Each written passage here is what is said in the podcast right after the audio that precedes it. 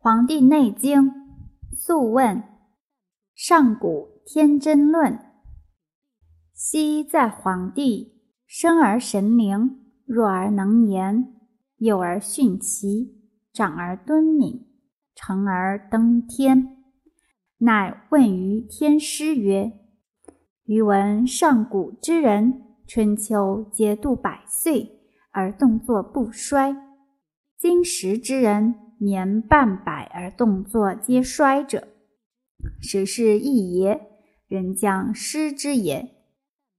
岐伯对曰：“上古之人，其之道者，法于阴阳，合于术数，食饮有节，起居有常，不忘坐劳，故能行与神俱，而尽终其天年。”度百岁乃去。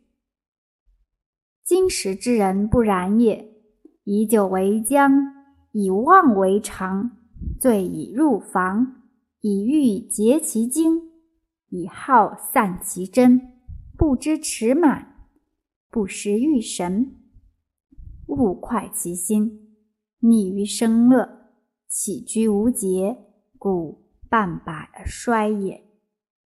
夫。上古圣人之教下也，皆谓之虚邪贼风，避之有时；恬淡虚无，真气从之；精神内守，病安从来？是以治闲而少欲，心安而不惧，行劳而不倦，气从以顺，各从其欲，皆得所愿。故美其食，任其服，乐其俗，高下不相慕，其名故曰朴。